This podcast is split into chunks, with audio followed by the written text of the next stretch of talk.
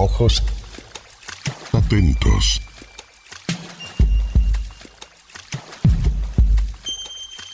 Atentos. Ojos atentos. Un recorrido por los caminos de la plástica.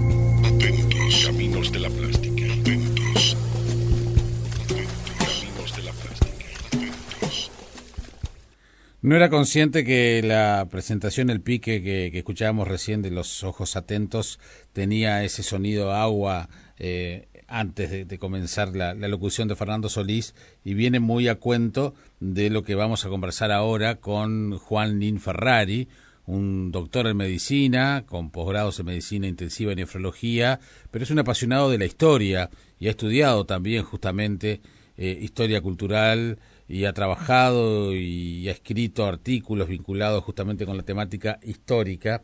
Y yo debo confesarles que cuando recibí el libro Manuel Larravide, el pintor del mar, de Juan Nin Ferrari, me di cuenta que una cantidad de pinturas emblemáticas vinculadas al, al mar, de, de, barcos, de buques, etcétera, eh, pertenecían a un uruguayo. Eh, es más, uno busca su nombre y, ve en, una cantidad de portales que no son uruguayos sus pinturas. Este, este pintor nació en 1871 y en 1910, murió en 1910. Sus pinturas este, han recorrido el mundo y seguramente muy pocos saben que, era uruguayo y este libro de Juan Nin Ferrari hace justicia con, con Larravide, con Manuel Larravide. Nin, ¿cómo le va? Buen día. Bueno, se nos cortó la llamada, eh, porque el libro se va a presentar este, ahora en algunos días y, queríamos darles la, la, posibilidad de conocer algo más de este, de este nombre que, insisto, quizás para muchos puede ser conocido, pero para otros no, pero seguramente sus pinturas la, las, vio, las vio más de uno.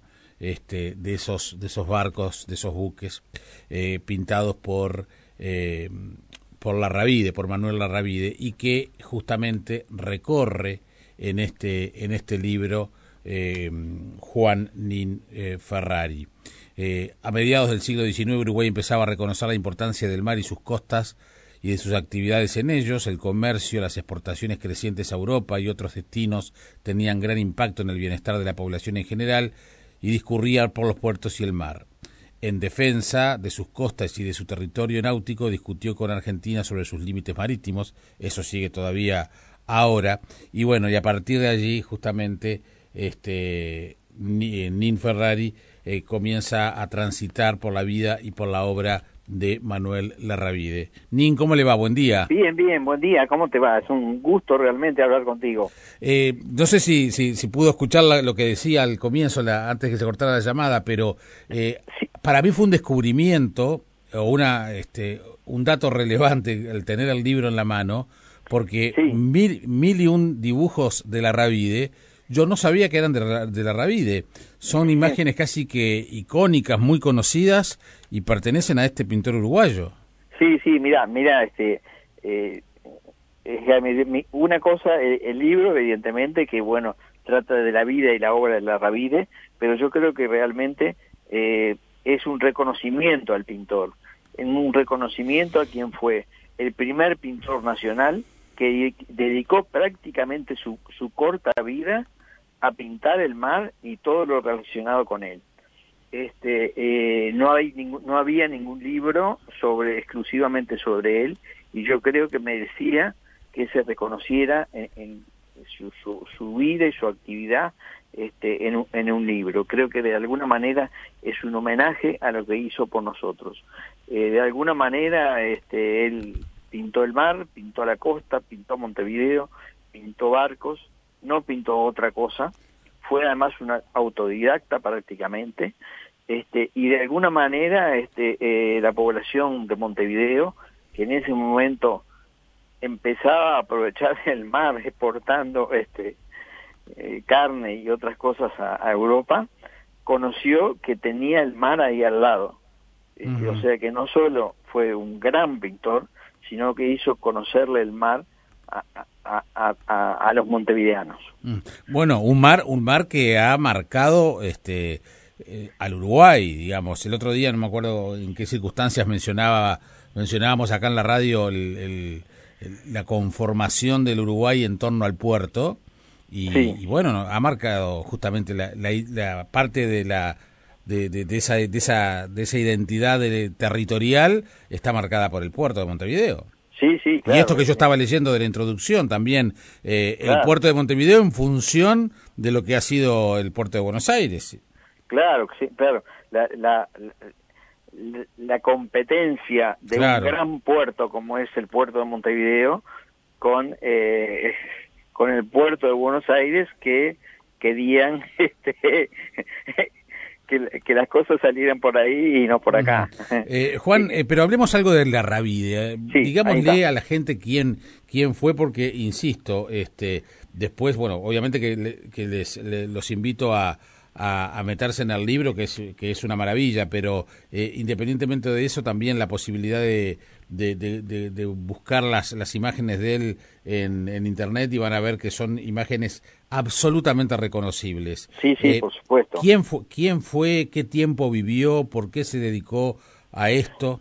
Eh, mira, él nació en 1871 y este y hay hay familiares este, que escriben de que ya de chico lo que hacía él vivía en la ciudad vieja bueno como como vivía mucha gente en esa época este todas las mañanas salía a caminar por la rambla e iba hasta el puerto. O sea que desde chico ya tuvo una fascinación por el mar. Bueno viste digo mar bueno sabemos que acá este en realidad es río. Este y, y bueno y él él siguió con eso y ya en, en, en mil, este, cuando tenía 17 años presentó su primer cuadro en una vidriera que en realidad estaba reservada para Blanes. Insistió tanto que le dejaron poner un pequeño cuadro que se llamaba Empane, que era un barco, este, y cuando vino Blanes este, a, a exponer lo que él tenía en la vidriera que tenía reservada, este, quedó admirado por el pequeño cuadro este, no solo quedó admirado por el pequeño cuadro, sino que lo invitó a concurrir algunos días a su, a su taller. Pero este, no, no, no tuvo un profesor, sino que este, fue un enamorado del mar, este, tal es así que incluso navegó dos años en la Marina Argentina para conocer más este, lo, lo que pintaba y lo que pintaba como era. No era que inventara el mar o inventara un barco, lo que fuera, no, no él estaba pintando lo que veía. No, además con un nivel de precisión y de detalle en los barcos que bueno, primero hay que ser conocer, primero hay que ser conocedor, eso está claro, pero además este un nivel de detalle que realmente impresiona. No, no, no, impresionante, impresionante. Hay cuadros de él que son maravillosos para no decir todo. No, pero además, ahora, yo qué sé, por ejemplo, ahora estoy, estoy viendo uno de 1905, trabajando en el puerto. Este, Es un nivel de, de, detalle, y estamos hablando de 1905, que yo perfectamente podría decir que este cuadro fue pintado antes de ayer. No, no, por supuesto, por supuesto, por supuesto. Este, eh, además, eh, los barcos, él pintaba el mar y lo pintaba con su color, porque viste que acá en el Río de la Plata el mar a veces es más amarronado, a veces es más azul, este, bueno, y él le daba el, el, color exacto que el mar tenía en cada momento. Bueno, hay, un, hay uno que, que tiene, ahora no, no recuerdo, pero creo que es la bahía de, Río de Janeiro, con unos ah. ocres, este, un cielo marronado, impresionante. No, no, mira, e, él estuvo en Río de Janeiro, en mil, eh, él viajó a Europa dos veces. Uno fue en, en 1901 y otro en 1906. Y tiene unos cuadros de la bahía de Río, con bar de noche, con barcos donde las luces del barco y, y, el, y, el, y la luna reflejan en el, en el mar de la bahía, que son realmente maravillosos, maravillosos realmente. ¿Y qué, este nivel de documentación, de información había, Juan, sobre la vida? Es decir, el rescate, el, trabajo de investigación, de rescate de datos. Mira, en realidad había, había pocas cosas, este, hay algunos este, trabajos interesantes, este, que están referidos todos en el, en el, en el libro.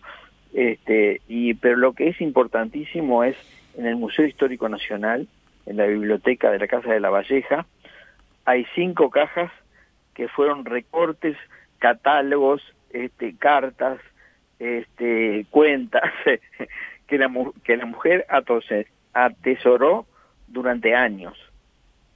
Increíble, increíble lo que juntaba la, la señora, amorosamente juntaba todo, todo, todo lo que tenía que ver con él. Y en 1930 se, lo, se las donó al Museo Histórico Nacional.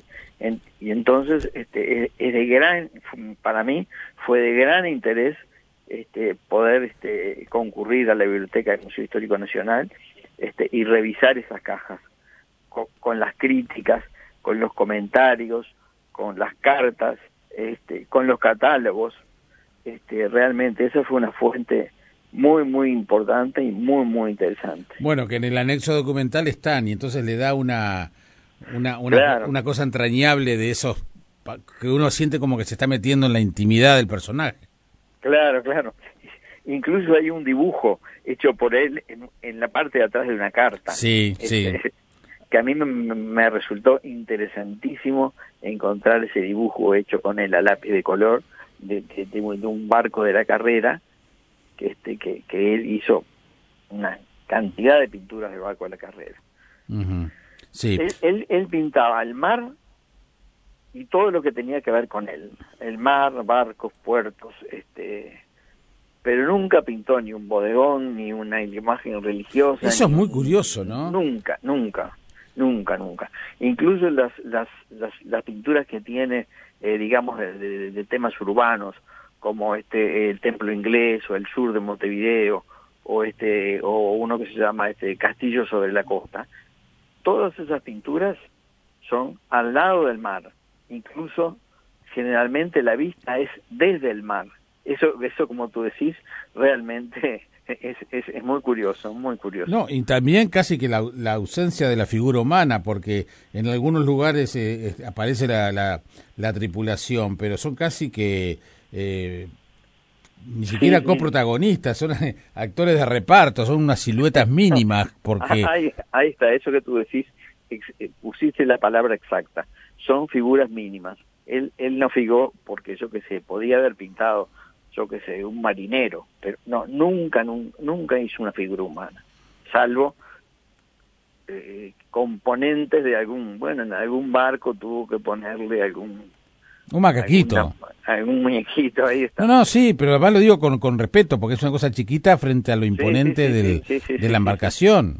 Sí, no, no, y como tú dijiste, la perfección de algunas embarcaciones es increíble, increíble, increíble.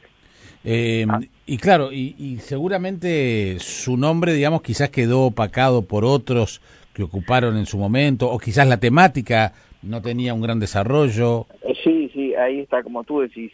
Él, él además murió en 1910 cuando tenía 39 años. Impresionante. La, foto que hay de él ahí es muy, joven. Sí, sí. Este, y, claro, este, después de eso vinieron, empezaron a destacarse otros pintores, este, eh, quizá con estilos y temas distintos. Este, eh, los gustos también van cambiando entonces, este, la Ravide quedó un poco eh, recordado por lo que le gusta el mar o lo que admiran su obra. Este, y algunos otros pintores después, este, también hubo, hubo pintores como Castellano que pintaron también el mar. Este, pero bueno, a mí particularmente se destaca la pintura de la Ravide, que fue además el primero que el primer pintor nacional que se dedicó al mar y, y como, como decíamos, dedicó su vida al mar. Él, él lo que hacía es gran trabajador de la pintura, este, se dedicaba el día a pintar, a pintar, bueno, a conversar con otros amigos artistas, este, y, y bueno, y a su familia, que era su señor y su hijo. en, eso completaba su vida. Pinceles señora e hijo. Y, la señora era un gran apoyo, sobre todo después que con la enfermedad, que en 1907 lo amputaron, este, y, bueno, y, y, a los pocos años murió, ¿no?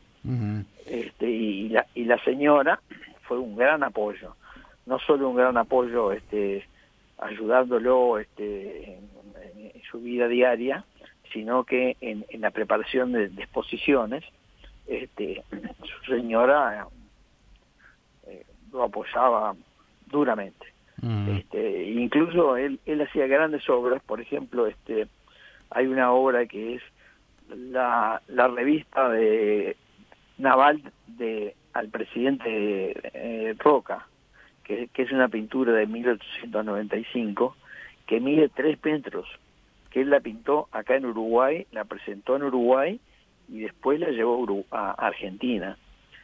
trasladar una, una pintura en esa época de tres metros debía de ser una obra impresionante, un trabajo impresionante. Bien, así que ¿dónde se puede ver la obra? Nos están preguntando oyentes.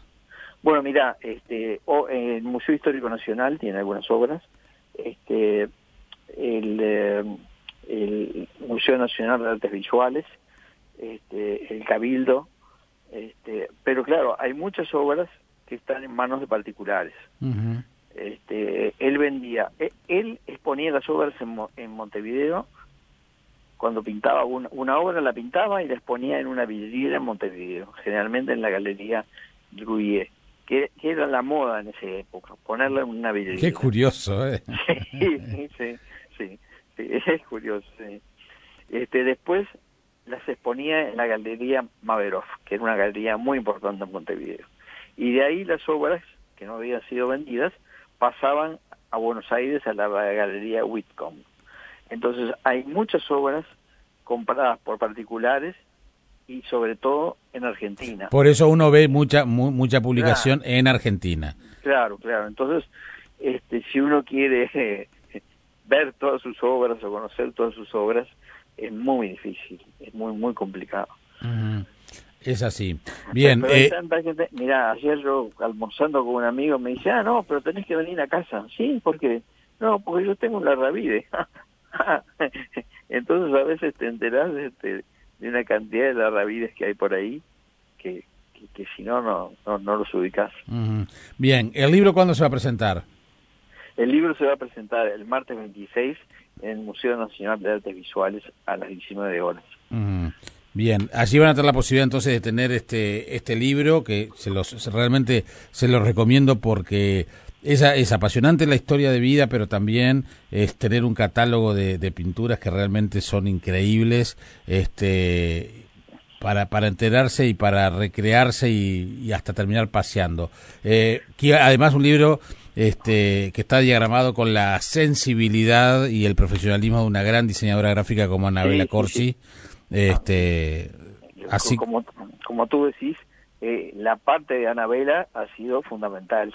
y bueno para un libro de esta de este porte de estas características este tener la sensibilidad de una de una artista como ella porque hace eso realmente este es, es una garantía. Manuel Larraví el pintor del mar. Aparte de la de la presentación dónde está la venta el libro bueno está a la venta en este en, todas las librerías este.